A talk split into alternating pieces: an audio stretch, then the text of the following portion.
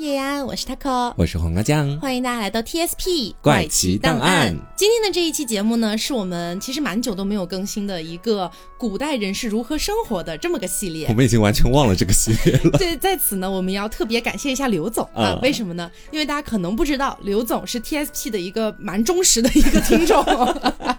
对，然后最近呢，就是有一点点的选题的一个小困惑、小枯竭吧。嗯，然后那天就打了个电话问刘总有没有什么想听的，然后刘。就跟我说啊，我以前最爱听你们讲那个什么古代人怎么怎么样，古代人怎么怎么，怎么现在没有了？我说哦，我差点都忘了还有这个系列。对，而且他今天还跟我说，就是古代人系列是他每一次上飞机之前都会把它下载好，等到飞机上再听的。我说有这么受到欢迎吗？啊，所以今天呢，就来跟大家聊一下古代人是如何通信的。嗯，当然了，这个内容其实里面很复杂，涉及到好多好多种不同的通讯方式。那么今天的话呢，我们是选择其中一些，剩下的另外一些呢，我们可能会放在下一期节目来跟大家讲。嗯，它会更像一个上下集的感觉啊。是的，嗯，那么我们就先从最古早的一个通信方式开始了。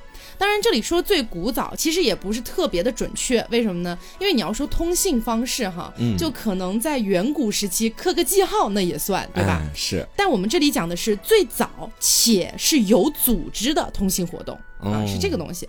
那最早有组织的通信活动是击鼓。击鼓呢，它主要是用在战争的时候，呃，传达一些比较简单的行军的命令。呃，优点呢是比较简单，小范围内能够快速的传递。但是缺点呢，就是主要就是仅限于军旅上面去使用，嗯，私下用不了。对，而且传达的这个信息呢比较有限，范围也比较小。那么总的来说呢，击鼓代表前进，敲击的频率代表的是行动的步伐速度。哦，嗯，有点像舞蹈的那个踩点，是不是？呃，是有一点像，就是有点像那个古典的意思。对。那我们前面有提到，它是最早的有组织的通信活动，从什么上面能够看出来呢？是根据殷墟出土的在甲骨文上面的记载了。哦。也是真的很古老了。嗯。那么在甲骨文上面记载的呢，就是殷商的盘庚年代，边境向天子去报告军情的一个记述里面有“来鼓”这两个字。表达的就是击鼓传令这个意思。嗯，根据考证呢，在殷商时代，那个时候强大的敌人大部分在西方或者北方，那么在边境上呢，就会派重兵把守，还设置了那种大鼓。这种大鼓的直径可能会达到两到三米，然后架在一个高高的架子上，旁边有一个小兵啊，可能拿着个锤子啊，在那等着。一旦出现了敌军。然后这个拿着锤子的这个兵，他就立刻敲击这个大鼓哦，给大家通风报信儿了。哎，对，通过敲击这个鼓打出来的这种间隔的节奏来表示不同的内容。其实听起来是不是有点像那个摩斯密码的意思？对。然后呢，一站传一站，这样子慢慢的把信息传递给天子。哦，因为鼓的那个辐射范围其实还是不大的。对。然后需要慢慢的传递，把信息传递过去。是是是。那么关于击鼓呢，还有一件呃算是比较出名的历史小故事，而且也挺。乌龙的，跟大家分享一下啊，嗯，是在《韩非子》这本书里面记载的一个故事，说楚厉王啊，有一次他喝醉酒了。那这个楚厉王呢，相对来说是一个比较残暴一点的君主了。嗯，他喝醉酒了之后，他就闲着没事儿，他想说我干点啥吧。于是呢，敲起了大鼓啊，对，然后全城的军队和这些平民百姓都吓死了，严阵以待哦，每一个人都拿起武器啊，集合在那个王宫门前。然后楚厉王一看呀，怎么回事儿呀耶？然后突然酒就醒了，吓醒了，嗯，然后赶紧告诉大家啊，不好意思啊，不好意思，一场乌龙啊，一场乌龙，嗯。但是后来真的有一次敌军入侵的时候，大家都说：“哎呀，估计又是楚厉王喝多了，差点就被攻陷了。”后来是楚厉王重新严正声明击鼓的意义，这才改变了大家这种有点“狼来了”的想法。我刚准备说很像“狼来了”的故事。对，那我国古代呢，曾经也使用过这两个词语，就是击鼓进军和鸣金收兵。大家应该听说过，是。这两个东西都是拿来指挥战争的，说的就是利用战车作战的时候，主将还有一些将领的车上可能都横悬着一个鼓，这个我们看一些古代的电视剧，有一些也有拍到，对吧？嗯，然后其余的战车都是必须按照主将他那个车上的那个鼓奏出来的那个节奏去前进的。嗯，这个就叫做击鼓进军。然后当要收兵，也就是要撤退的时候，就用那个能够穿透整个战场的是金属的一个锣去敲击它。那个声音真的贼大。对，那个就叫做鸣金收兵，就是通过这个声音来告诉大家，哎，该撤退喽，就这个意思。嗯，那提到楚厉王啊，有另外一个故事，我觉得是不得不提的，就是楚厉王和和氏璧的故事。大家应该知道和氏璧这个东西，知道啊，就是大家肯定听说过“完璧归赵”这个词，“完璧归赵”里面这个“璧”指的就是和氏璧嘛。嗯，那和氏璧它是怎么起源的呢？我觉得这个故事吧，有点搞笑，也有点惨啊。是这样的，这个故事啊，是说楚国有一个人叫卞和，他在金山呢找到了一块宝玉，他就想把这块玉进献给楚厉王。楚厉王拿到这个玉之后啊，他就自己也看不懂，于是呢，他就找了一个玉匠，就是专门打玉的那种人哈，说你给我鉴定一下吧。玉匠拿过来一看，哎，这也不是什么好玉啊，算了吧，啊，就是对呀，然后就跟楚厉王说，这就就就一般吧，可能就是块石头。楚厉王一听就觉得卞和在欺骗自己，于是砍掉了卞和的左膝盖。哦，等到楚厉王去世了之后，楚厉王的弟弟楚武王继位。卞和又拿着那块玉去进献给楚武王，三顾茅庐了，属于是。哎，对，楚武王呢又去找了一个玉匠来鉴定，那个玉匠又说这就不不怎么值钱吧？我觉得，楚武王也觉得卞和在欺骗自己，于是砍掉了卞和的右膝盖，等于他完全残废了，现在走路都走不了了。对，没错。直到楚武王也去世了啊，楚武王的儿子楚文王继位了，卞和没有再去找他了。卞和抱着那块宝玉在金山下面哭泣，卞和据说是整整哭了三天三夜，哭到眼泪都变成了血水。哦，楚文王听说这个事儿之后呢，就派人去询问了一下卞和，你为啥哭呀？咋这么委屈呢？啊，说天下受你这样刑罚的人多了去了，怎么就独独你这个人哭得这么悲伤呢？啊，都哭出血来了。卞和说：“不是，我不是因为难过我的膝盖被砍掉，而是我很难过。它明明是一块宝玉，但是你们都把它当做石头，你们还把我这么忠贞的一个人看作是骗子，这才是我为什么在这儿哭。”楚文王一听就觉得：“哎呀，这怎么是好？”于是呢，就让玉匠去加工这一块他手里抱着的石头。其实。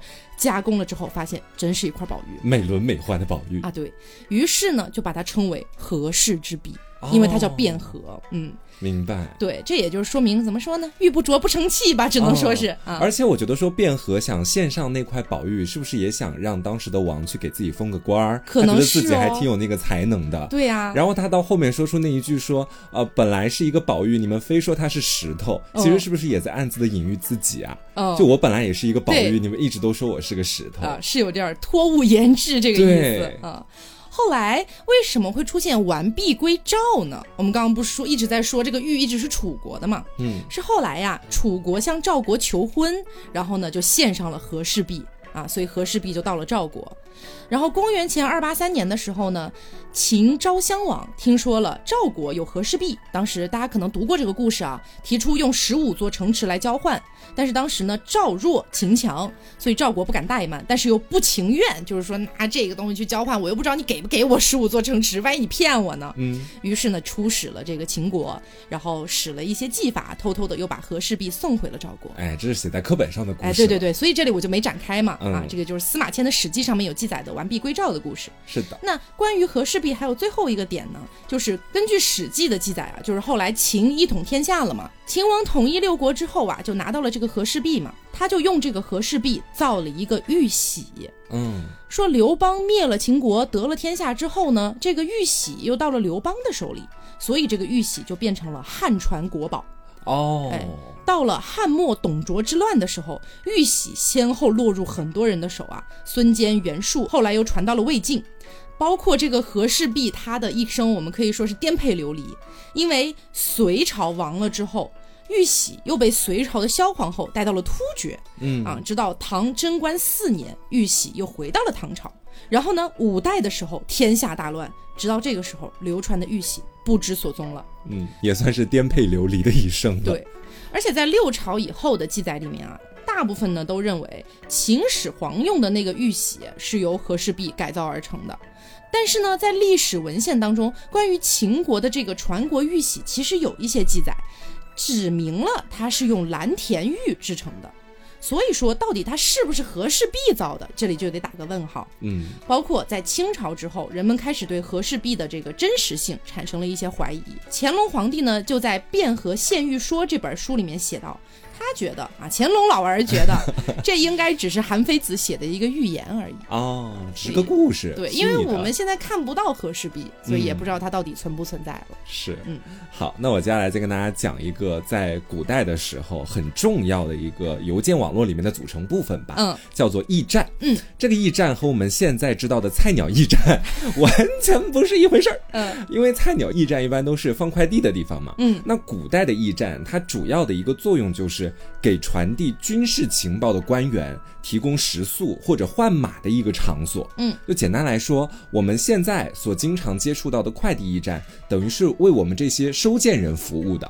但是古代的驿站其实是给快递员呐，还有他的信件服务的啊。接下来我们就来讲一讲，在不同的朝代里面，驿站它整体的一个发展历程。嗯，先来说说汉朝。在汉朝，每三十里地就会设置一个驿站，这个驿站是由当朝的太尉亲自管辖的。太尉这个职称，他所享有的权力是特别高的。哦，因为他在中国的古代代表的是掌管军事的最高官员。哦，而且是天下五官之首，所有与军事相关的事情，太尉都可以管辖。啊，这时候肯定就会有人想要问了：我在民间寄个信、寄个快递，咋全国五官之首还给我管这个事情啊？是不是有点小题大做了？啊，姐子，咱们就是说呢，在汉朝的驿站，它主要的作用是传达政令和军情啊。你民间寄个信什么的，完全就不干人家驿站什么事情。明白了。而且正是因为汉朝的驿站传递的是军事的情报，所以才会让当朝太尉来进行管辖。嗯，不然你以为人家太尉闲出屁了，管你寄快递的事情？有军事情报还是很重要的。对，嗯。然后我们说，在汉朝的时候。驿站传信的那个规则，它是非常的严格和清晰的。嗯，他们会把需要传递的文书分出等级，比方说特别重要、一般重要、不重要啊，不重要要记吗？不重要也可以浅浅记，不是，就是慰问一下，您过得还好吗？对对对，就不同等级的文书，它都是要由专人专马按规定次序和时间进行传递的。嗯，而且。经手这些文书的驿站，它都必须要明确的进行登记，要标注好啊，这个信件是什么时候到的，我们这个驿站呢又什么时候再把它寄出去的，嗯，这样的话就是方便出了问题之后，随时可以追责到不同的驿站，物流追踪。哎，这个其实特别好理解，就好比是我现在在杭州，然后我朋友从外省给我寄了一封信过来，嗯，然后呢，这封信在上海到杭州的转运过程当中出现了问题。把这封信弄丢了，那么根据古代的那一套行事规则，我就可以直接去问责上海的驿站。嗯啊，虽然咱们现在作为一个收信人已经没有这样的权利了啊，最多是快递公司给个解释这样。嗯，但是毕竟古代的那个传信传的都是军事的一些要闻嘛。是。然后我们再来说一说唐朝的驿站，唐朝的驿站它遍布全国。总共有一千六百三十九个。哦，这快递站点真的好多，是不愧是唐朝。对，而且驿站的工作人员加起来总共有两万人，管辖驿站的职位呢，也从原本的太尉变成了兵部的一个职位，叫做驾部郎中啊，这个人来进行统一的管理。然后在各个县里面，县令也要管辖区域里面的驿站的相关事情，嗯，等于是不单单是太尉一个人的事情了。然后我们就得说到，在唐朝啊，大家都知道杨贵妃很爱吃荔枝，对不对？唐玄宗为了让爱妃吃上最新鲜的荔枝，红尘妃子笑啊，每年都要八百里加急运送荔枝这件事情。嗯，然后其实这里还有一个小小的插曲可以跟大家讲一下，因为大家都知道现在就普通话的那个读音会发生一些改变嘛。嗯，然后我记得印象当中好像改成了一骑红尘妃子笑，我记得我记得。对，但是我今天仔细的查阅了一下，姐子们现在还是一骑红尘妃子笑。哦，因为骑。那个字，它是好像在一个试运行的那个文件发下来的，还没有正式运行。对，因为其实现在的我们的现代汉语有很多的词、很多的字，它都在慢慢的改读音了。对，就我们小时候学的一些，比如说哈，我们小时候说流血，然后血液，对吧？它是没有血这个读音的，对不对？嗯。但是后来在慢慢的一个历史的流传，包括人们可能没有办法很好的区分出这几个读音，它到底。代表什么？有什么样的区别？所以现代汉语其实是在慢慢的改掉这些太过严格的一些标准的。对，嗯，但是我私心里还是觉得“一骑红尘妃子笑”更好听一点。啊，我也觉得。不知道是不是我听习惯了的缘故。总而言之，我希望那个文件不要实现。好。然后。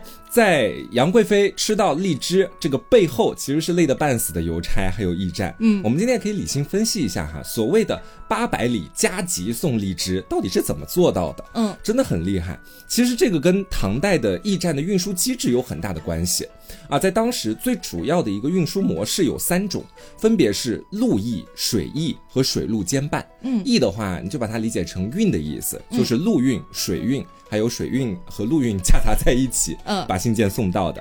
然后唐代对于送信的速度也是有一定的要求的啊。这个陆驿它主要的代步工具就是马嘛，嗯，快马一天保底可以经过六个驿站。每个驿站之间相隔三十公里啊！考你们数学的时候，三六一百八，对，所以一天 好难的一道题哟，这可是九九乘法表呢。一天最少是得走一百八十里地的，嗯，然后再快一点就是日行三百里哦，然后最快的那个等级是日行五百里。哇，这个等级其实也没什么不好。总而言之呢，跑得也很快，就是有点费人，有点费马。嗯，马跑完之后基本上就是元气大伤，非死即伤。哦，累死了都是常有的事情。基本上就是在拿命在送东西，嗯，然后陆运还有另外的一个方式。就是让快递员啊自己步行来送信，这也太慢了吧！一般呢是要求每天走五十里路啊，毕竟人和马还是会有一点区别，所以肯定啊，所以也没有细分到什么慢走五十里、快走一百里、跑步一百五十里这种说法。你是想把人累死？这是没有的，只有前面我们说到的，你每天必须走五十里地那一个标准。嗯，然后是水驿，水驿呢一般就是用船来运送信件，它分逆水行船和顺水行船。如果是逆水行船的话，标准是在河里面行船，每天四十里；嗯，江里面行船，每天五十里；其他情况一律每天六十里。哦，如果你是顺水行船的话，那么一天按照这个规定是必须得走到一百到一百五十里的。嗯，其实这个规则它主要就是约束那些。送信的相关人员必须要达到某种速度，避免他们偷懒，哎，避免他们消极怠工。嗯，然后我们再来反观当年给杨贵妃送荔枝的事情，那基本上就是驿站的八百里加急了，拼了命的在运送。因为这件事情每年基本上都会殉职好几名的官员，还有累死好几匹快马。哎，这毕竟在以前的朝代也是常有的事情嘛。毕竟妃子一笑，下面死几个人算什么呢？是在当时看来就是这个样子的。嗯，然后在天宝十四年十一月九号，啊，安禄山在范阳起兵叛乱，当时呢，唐玄宗他正在华清宫里面。范阳和华清宫之间隔着三千里地，哦，而且当时远远没有现在就是这么发达的一个信息传送技术嘛，不是范阳当地的那个管理人发条微信给唐玄宗就可以解决这件事情，嗯，得有人真的快马加鞭把这条消息从范阳当地送到华清宫去，嗯，三千里地只花了六天时间。就让唐玄宗知道了这个消息，一天跑了五百里地。对，通过这件事情就可以发现，唐朝它的这个邮驿通信的组织和速度已经达到了一个非常高的水平。嗯，包括我们在之后的一些朝代，他们的关于邮寄东西啊，或者这个传递信息啊那一套规则，都是基于唐朝的这个基础之上来去新增加一些驿站或者设立一些新的规则的。嗯，就是以它为基础这样的一个概念。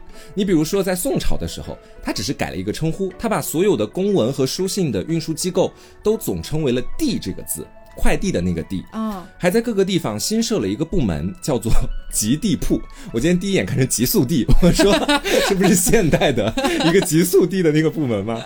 然后“极地铺”是。急是急切的急，递是快递的递，铺是商铺的铺。嗯，通过急地铺送出的信件，那往往就是十万火急的，可能是什么什么军队突然起义了这种。嗯，而且运送的速度要求也很高，得日夜兼程的去赶往目的地。那极地铺的邮差和普通的邮差也是有一定区别的。嗯，他们的马脖子上面会系有一个铜铃，然后呢，在路上跑的时候，白天铜铃一响。就是要提示周边的行人，马上会有快马经过，而且是根本不带停的，迅速让开。对，然后到了夜间，还要举起火把来提醒周围的行人。如果有人还是没有注意到被快马撞死了，那么其实是不用负任何责任的，就你活该就死了，因为太急的消息了。对我们这个耽误不起。而且呢，极地铺送信它还遵循着一个规则，就是。铺铺换马，树铺换人，怎么这么可爱？铺铺换马，风雨无阻，昼夜兼程。它其实就是不断的通过更换马匹和邮差来达到运送的最快速度。嗯，就一个点到另外一个点，马上把马换掉，然后再过几个点，再把人也换掉，有点像接力赛的意思。哎，然后到了清朝之后，全国的驿站就更多了，总共有一千七百八十五个。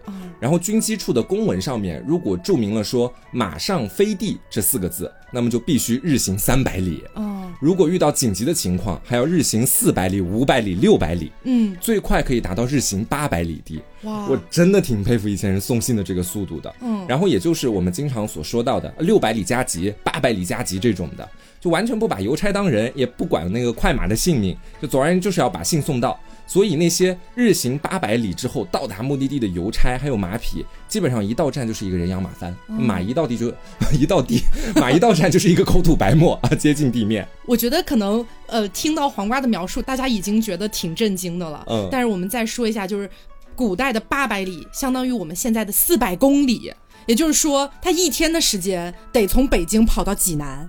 这么真的很远，我觉得中途应该是不断换马、不断换邮差，就是为了要送信的，而且二十四小时应该是不间断的。是。这个基本上就是我国驿站的一个基础的发展历史了，嗯，当然也会有一些其他的内容，我今天也是捡了其中一些比较有趣的啊，或者是一些比较有信息点的内容跟大家说的，嗯嗯，其他的那些内容以后有机会的话也可以一起告诉大家，有机会的，有机会的话大概是两年以后吧。好的，那么刚才黄瓜酱有提到一个历史典故啊，就是一骑红尘妃子笑，杨贵妃吃荔枝的故事，嗯，接下来呢，我们再来讲一个，呃，这个故事我也不展开了，大家肯定都知道，烽。火戏诸侯啊，烽火戏诸侯在传说故事里面是为了什么呢？是周幽王为了讨褒姒一笑，对吧？对，所以呢，这个也差不多吧，就是哎，为了让我的老婆笑一下，我烽火戏诸侯。那烽火这个东西啊，是我国古代用来传递边疆军事情报的一种通信方式，它开始是始于商周的，然后一直沿用到了明清时期。相当于就是说传了几千年，都是一直在用烽火这个东西，嗯，而且尤其是唐代的烽火的组织规模非常非常大。那么在边防军事要塞或者是交通要冲的一个高处，每隔一定距离就一定要搭建一柱高台，这个高台就叫烽火台哦，也叫做烽燧。敦侯或者是烟墩等等的名字，古人真的很爱起很多名字，还是叫烽火台比较好听，我觉得 也很直观呢。然后呢，高台上会有一个兵驻守在那个地方，一旦发现敌军入侵，白天和晚上的规则是不一样的。白天是燃烧柴草，叫做繁烟来报警；晚上是燃烧新柴，以举风报警。举风其实就是火光哦，所以白天是烟，晚上是火。明白。一旦燃起了烽烟，灵台见到，也就是说这个台隔壁的那个台，他也看到这个火了或者烟了，他马上也会把自己这边的火点起来。对，这个就是烽火台的一个烛台传递，可以传几千里，以此来达到一个就是说报告啊，有敌军入侵这样的一个效果。哎，真的，古人的智慧在这里就可以看到，不完全不需要一个人就是经过那些地方传递信息，嗯，直接通过。火的那个亮光就可以把这个信息直接传递下去。对，不过你说的是烽火台的一个 bug。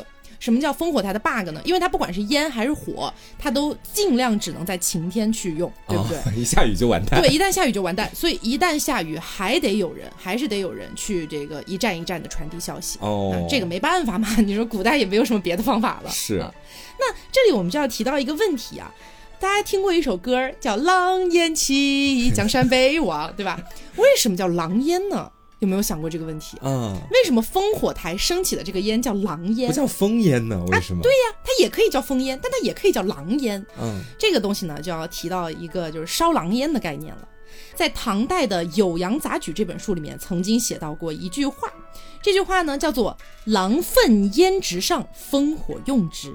狼粪烟直上，狼粪的粪，你猜是哪个粪？大便的那个？哎，就是粪便的粪。他们不会是真的在烧狼粪吧？我们一会儿来解决这个问题啊。好，北宋的时候呢，陆佃写了一本书叫《皮雅》，《皮雅》当中呢也有一句话叫做“古之烽火用狼粪，取其烟直而聚，虽风吹不斜”。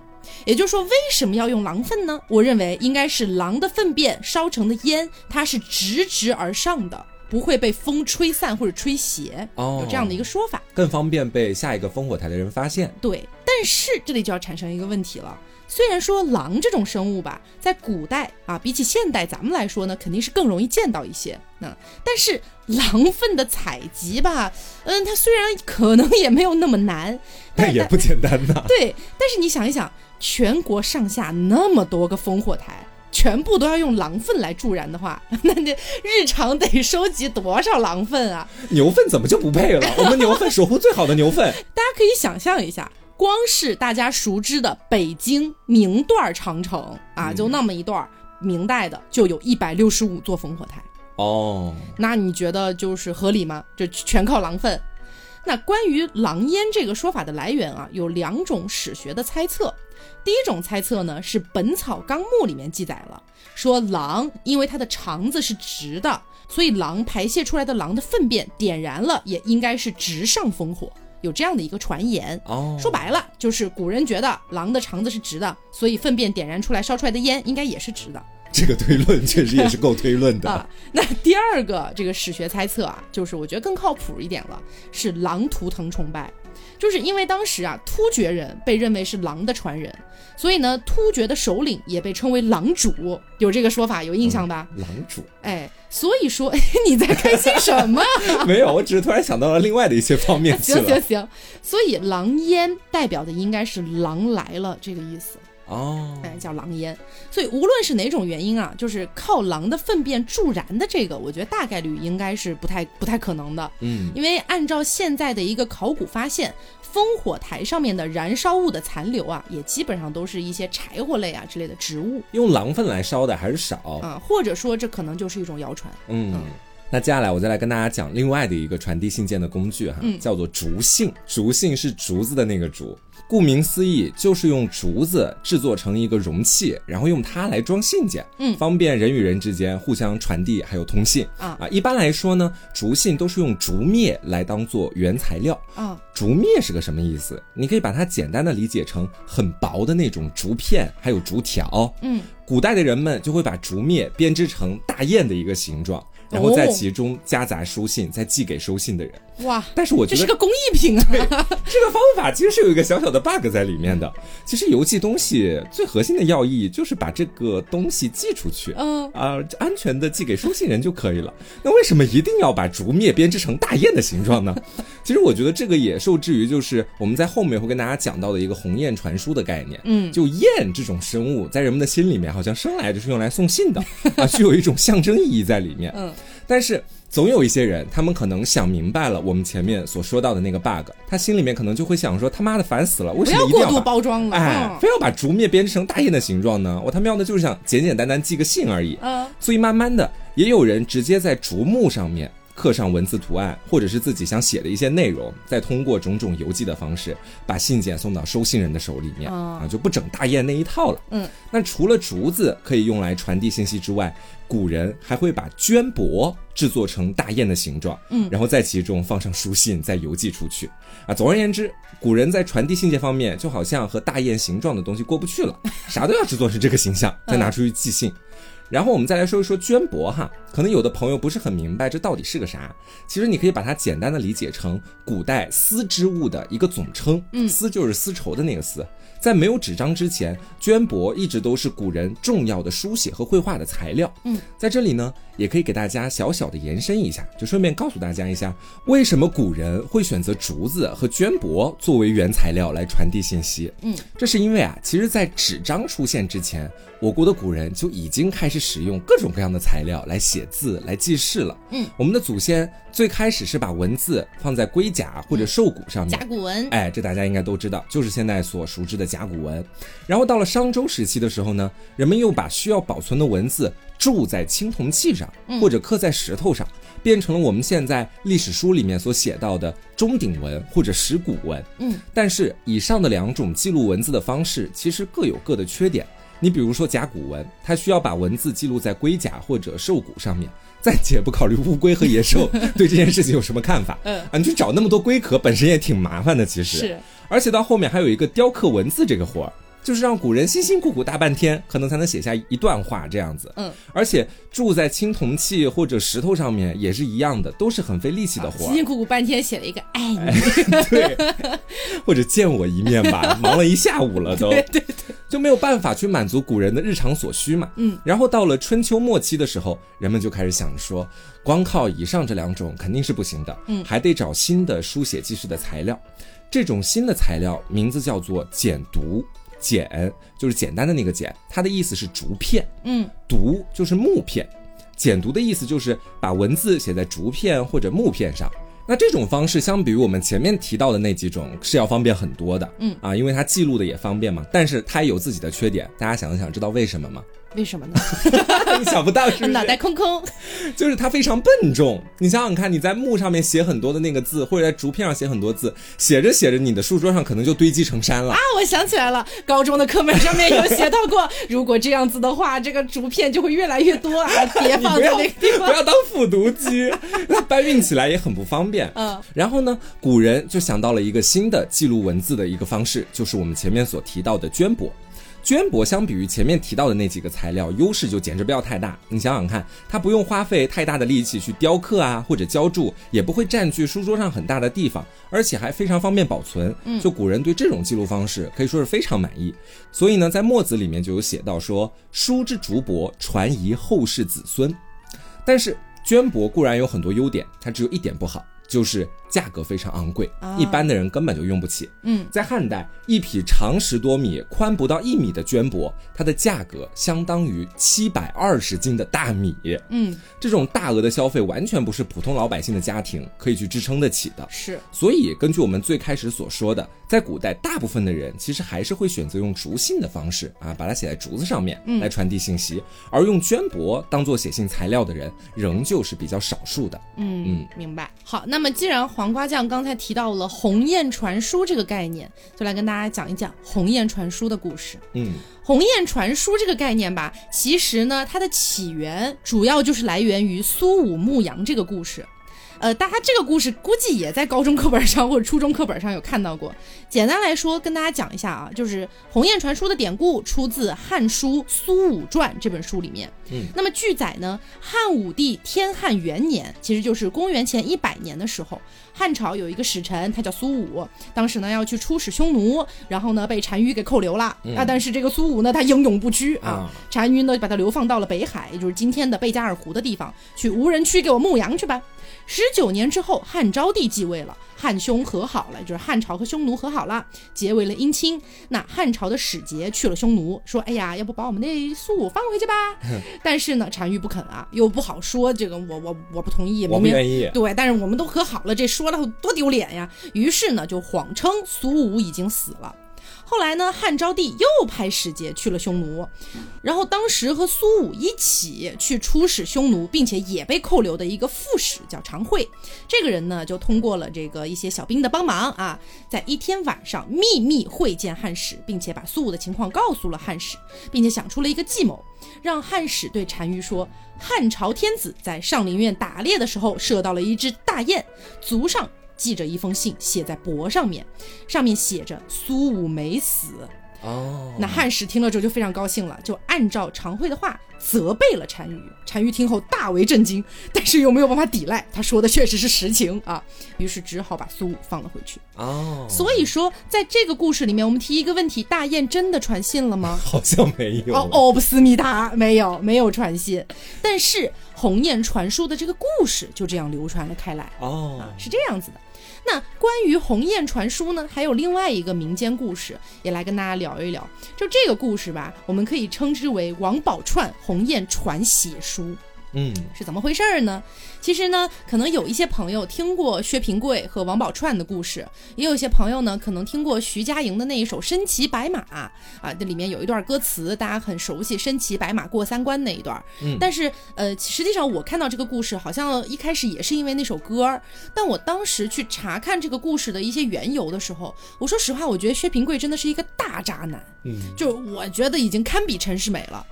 但是在我今天做完了全部资料之后，又看到了一些新的解读。我觉得可能薛平贵也没有那么渣啊。我们来听一下今天这个故事啊。好，先跟大家讲一下王宝钏和薛平贵基本的一些故事。我这里选择的版本呢，就是大家最广为流传的那个版本了啊。说是这个薛平贵啊，他出身非常贫寒，然后呢，这个王宝钏是丞相王允的三女儿，哎呦，丞相之女。天之娇女，对，说有一天呢，王宝钏啊，她出门游玩，然后邂逅了薛平贵，那可以说是一见倾心，一见钟情啊，狠狠爱住。嗯，她当时心里就只想嫁给薛平贵了。但是你想一想，薛平贵是一个落魄书生，那王宝钏又是丞相之女。所以王宝钏自己也知道，配不上。对我爹是不可能同意我俩的。嗯，于是呢，他就灵机一动，一动动，他就想，哎呀，那我跟我爹提一下，我要抛绣球招亲吧。因为古代一直都流传着抛绣球招亲的这么一个说法，对吧？嗯，那这个丞相王允呢，本来他打算说，可以啊，我可以答应你。但是反正我还有后手，就是到时候我让那些来招亲的，哎呀，得经过筛选。只能是王孙公子才能来参加你的这个抛绣球招亲，那这不就直接把男方 pass 掉了吗？对，但是王宝钏灵机一动，一动动，他就想，我找个方法啊，偷偷的就找人把薛平贵给带了进来，啊，带到了这个招亲现场。抛绣球的时候，站在那个高台上，故意看着薛平贵的方向，把绣球扔给他的。然后薛平贵，呃，身手也还可以，一下子就接到了。所以这个呢，也就是后来戏曲里面唱的那一句“王孙公子千千万，彩球单打薛平郎”。哦，那王允就是这个丞相，一看完犊子了呀！我的三女儿啊，怎么能嫁给这种落魄的小子呢？但是王宝钏当然就说：“嫁鸡随鸡，嫁狗随狗。”爹，你别说了，我就要跟他。对，我不管怎么样，我都要嫁。一怒之下，王允和王宝钏堂前三击掌，断绝了父女关系。啊，这个堂前三击掌，也就是咱们古代啊可说到的一种方式，说亲属之间要断绝关系的话，就得堂前三击掌。这三击掌不是说像我们你拍一我拍一那样拍，它确实是很郑重的拍。每拍一下都有一句承诺的话，就类似于一拍我们之后再也没有什么样的一些关系，对，大概就这种感觉啊。哎，我觉得他有点恋爱脑，我讲实话，他不是一般的恋爱脑。哎，这个王宝钏应该是恋爱脑鼻祖。结婚了之后啊，你要说他们俩结婚之后日子过得清贫一点也没关系，幸福也好，是吧？但是我们看看他过得有多清贫啊。结婚了之后，王宝钏和薛平贵住在一个寒窑里。哎呀，什么叫寒窑呢？说白了就是山坡坡上面的一个破窑洞。住在这种地方啊！你想，以前是丞相的女儿，你是丞相的三女儿，你怎么能够屈尊住在那种地方？你忍不了的，多少是有点疯批了。对，即便是王宝钏的妈妈经常暗中接济一下，但是他俩的日子过得还是很苦的。后来呢，薛平贵就想着呀，哎呀，那我也不能让我老婆一直跟我过这苦日子吧，我得想办法出人头地呀，对吧？特别还是那种年代哈，嗯，男儿实在是没有一些这个担当，或者说是一些建功立业的行为的话，真的会被人天天戳脊梁骨。所以呢，薛平贵就从军去了。从军之后有一个机会，他要远赴西凉国去远征，因为他自己还是比较努力的，所以当时的前景其实是一片大好的。但是不要忘了，还有一个人，丞相王允。嗯，丞相非常生气呀！你说你这毛小子啊，拐走了我家女儿，对吧？我觉得我得找人弄弄你，而且最好是把你弄死。啊，弄死你了之后，我女儿是不是就能改嫁了？嗯啊，因为我女儿死心塌地跟着你呀，我只能把你弄死啊！这也是个笨爸爸呀！所以说，就找了一个人把薛平贵灌醉。灌醉了之后，绑在马上，这个马一路跑哪去了呢？跑到了西凉国的帐篷里面。当时两军交战啊，跑到敌方那边去了。到了西凉那边之后呢，哎，就被一个人给救了。被谁呢？西凉国的公主啊，叫代战公主。完了，哎。这个代战一看啊，一眼相中薛平贵，哎，就跟当初王宝钏相中薛平贵一模一样。薛平贵到底长得是有多帅？我觉得应该还是挺帅的。我觉得应该超帅，貌比吴彦祖、金城武的那种。对，那不然也不可能两个女的，而且都是对，而且你说一个是代战公主，一个是丞相之女，哎，应该也不是那种少见多怪的，应该还是长得不错啊。然后呢？那看上了，嗯，那就 那就别想回去了。怎么能不嫁呢？对啊。于是西凉国王当时就跟薛平贵说：“你来做我们西凉国的驸马。”你刚刚说的，你是我的神。不是不是，他就跟薛平贵说：“你要来我们西凉国做驸马啊，听到了吧？然后要成为我们大梁的子民。你肯的话，那以后就是荣华富贵了。”如果你不肯的话，也可以；不肯的话，你就把头留下，身子回去。嗯，薛平贵答应了。你说这个答应吧，你要说是一点都没有贪图富贵的想法，那一定是假的。末流答应啊，但是你 但是你要说没有被权势压迫的话，那我觉得也是假的。嗯，我觉得这两方面他肯定是都有的，也不敢走，然后也确实有点贪图啊，就留下来了。留下来，关键是一待，你知道待了多久？在西凉一待就是十八年。哦，直到老西凉王病逝了，传位给了薛平贵。啊，因为据说这个西凉王在设定里面他是没有儿子的啊，就传位给了女婿薛平贵。嗯，薛平贵就辗转成为了西凉国王。那我们回首看一下这十八年，王宝钏是怎么过的呢？王宝钏苦守那个破寒窑，足足十八年。有一天，王宝钏正在野外去挖野菜的时候，突然听到空中有鸿雁的叫声，突然勾起了他的相思之情。动情之下，他就想让鸿雁代为传书给薛平贵。但是荒郊野岭的，他也没钱，他上哪去找笔墨呢？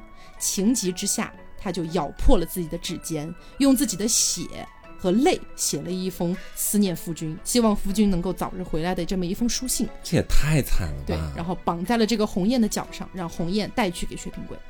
这鸿雁啊，飞到薛平贵旁边，薛平贵拿下血书一看，心急如焚啊，就跑去跟代战公主说：“说我一定要回去见王宝钏。”但代战怎么可能答应呢？哎，你都是我老公了，是吧？你见谁去啊？于是呢，薛平贵就找了个机会，把这个公主给灌醉了。这也就进入了《身骑白马》那首歌里面的那一段：“我身骑白马走三关，改换素衣回中原，放下西凉无人管，我一心只想王宝钏。”嗯，就进入到这一段了。那连闯三关之后，薛平贵到了他曾经和王宝钏住的那个寒窑，就是那个破洞附近啊，终于是见到了王宝钏。但是啊，时隔十八年了，彼此其实都有点认不出了。薛平贵呢，就假装自己是问路的啊，这个地方我觉得有点恶心啊。就他试探了一下王宝钏，然后直到王宝钏。表明了自己一直在守贞洁这件事儿哦。当时王宝钏也没认出来他，你知道吧？他就说：“你别，你别过来！我虽然是个寡妇，我也不知道我丈夫死了还是活了，但是我是肯定要守住我的贞洁的啊！”然后跑回了窑洞里，薛平贵才觉得哦，他原来是为我守了贞洁的，于是呢，才跑到王宝钏那边去说明了自己到底是谁。这个地方我觉得其实确实有点恶心啊。嗯。那后来呢？据说这个皇帝死了，然后丞相想要篡位，同时还要杀了薛平贵。薛平贵呢就逃走，放出西凉国那个公主赠给他的一个鸽子，然后让这个鸽子引领西凉国公主过来相救。后来呢，薛平贵相当于是得到了西凉国公主的援助，直接攻破长安，然后把这个王允给拿获了。同时，薛平贵自立为皇帝，坐上了龙位。那在金殿呢，就是把王宝钏封为了皇后，也就是正宫娘娘哦，然后把代战封为了西宫，相当于是两个人，一个人掌管后宫，一个人掌管兵权。嗯，当然了，这个王允也没死，因为王宝钏再三求情啊，就是王允呢，就是居家养老吧，这个样子。嗯，但这个地方呢，还有另外一种写法，说是薛平贵找到王宝钏之后，两个人痛哭流涕呀，然后薛平贵就把王宝钏带回了西凉。哦，回到西凉了之后，呃，封的这个位置还是一样的，说这个王宝钏封为正宫啊，但是据说王宝钏在到了西凉之后十八天就死了。受不了当地的各种环境和气候吗？这为什么死一直都没有一个很好的解释？有可能是代战杀的，也有可能是他本身这十几年一直住在那个破窑子里，身体真的很不好了，等等等等都有可能。呃，但是有一种说法呢，因为这个是一个戏本儿，大家知道吧？它不是说一就是完全真实的一个故事。它虽然有一个历史原型，就据说这个故事可能是根据薛仁贵的故事改的，但是这个地方我们可能打个小小问号吧。所以说，还有另外一种写法呢，是王宝钏跟着薛平贵回了西凉之后啊，这薛平贵说自己。急火攻心，因为他问这个王宝钏说：“你平时这十几年都是怎么过的？”王宝钏就说：“我天天挖野菜过的。”然后据说当时薛平贵是一口老血吐在地上啊，说气死了。然后呢，从此以后天天都在吃野菜，说要体验就是妻子当初的那种不容易。但我觉得这多少有点做戏了，有点晚来的那种深情。对，而且你本来以前就是个穷小子，我不信你没吃过野菜啊。那么。在西凉的这十八年，大家就一直在痛骂薛平贵嘛，说薛平贵是陈世美，对吧？大家第一次读这个故事，都会多少觉得薛平贵有点渣吧？嗯，足足十八年都没有回去看一眼嘛。但是有一个故事解释是这样说的：说薛平贵曾经找机会偷偷回去过一次，嗯，结果听人说王宝钏改嫁了。哦，但是改嫁的这个消息其实是丞相王允家放出去的，就是不想让薛平贵回来，就是想让王宝钏改嫁。但是他听到了这个消息，他就信以为真了，然后心灰意冷回了西凉。啊，有这么一个小细节。嗯，而且同时呢，王宝钏在当年也听说过薛平贵战死沙场了，但是王宝钏不相信，独自在那个破窑洞里面等了十八年。直到这个血书传到了薛平贵手里，两个人才知道原来全部都是错过的故事。哦，这个故事真的好遗憾。对，而且我听完这个故事之后，其实我对于里面的薛平贵我没有那么深的那种憎恶。嗯，相反，我是对那个宰相，我觉得他真的很不是人。哦，他一直从头到尾都是在以自己的一个行事思路去强迫自己的女儿做事情。是啊，你要不然就跟我断绝关系啊，你要不然就是直接选择改嫁。我甚至跟你断绝了关系之后，我还能把你心爱的人。直接给他弄死，嗯，我觉得他做的事情才是真的太不是人了。是，所以这个故事吧，我觉得就是看大家怎么解读，看大家相信哪个版本吧。如果大家要相信他就是一个渣男的版本，那我觉得也没有什么后来的身骑白马过三关，也没有什么感人的感觉了。嗯，就是包括什么我一心只想王宝钏这句话，可能在你眼里就听起来特别的讽刺，因为前面十八年都没见你想。你看到写书，你就搁这就想了啊，大家可能会觉得这有点渣男做戏。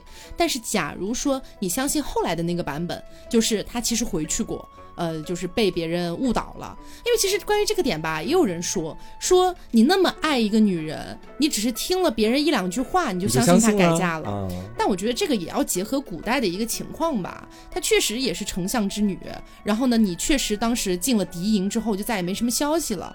真要改嫁也不是不可能的，嗯，所以我觉得这个吧，见仁见智，这个东西就属于是，嗯，所以说白了，就是如果你相信后面这个版本，我会觉得它读起来会更凄美一点，就那种陈世美的感觉，确实是要少一些了。对，至少证明在薛平贵的心里面，还是有曾经那么一次想过王宝钏的，嗯，而想有想要回去的想法的。对。但不管怎么说，我觉得这个故事就得怪一件事儿啊，就是古代通讯不方便。是，发个微信什么都解决了。对，好的，那么今天就给大家介绍了这几种不同的古代的通讯方式。嗯，当然了，大家肯定最耳熟能详的一个飞鸽传书，我们还没有讲到啊，后面还会跟大家讲。其实今天浅浅提了一句啊，就是那个代战公主，她其实是给了一只金色羽毛的鸽子给这个薛平贵，然后后来才薛平贵把这个鸽子放出去。呃，这个代战公主才知道过来营救他的啊，那这个地方有提到。那么下一期的话呢，我们再来跟大家聊一下飞鸽传书这个通讯方式有没有发生一些比较有趣的故事。同时呢，还有一些更吊诡、更奇葩的一些，比如说甚至可以用鱼，海里、水里游的那个鱼来传递消息。鱼又做错了什么？对，好的，那么今天的节目差不多就是到这里，希望大家能够喜欢。嗯，那么我是 taco，我是黄瓜酱，那我们下周再见，拜拜。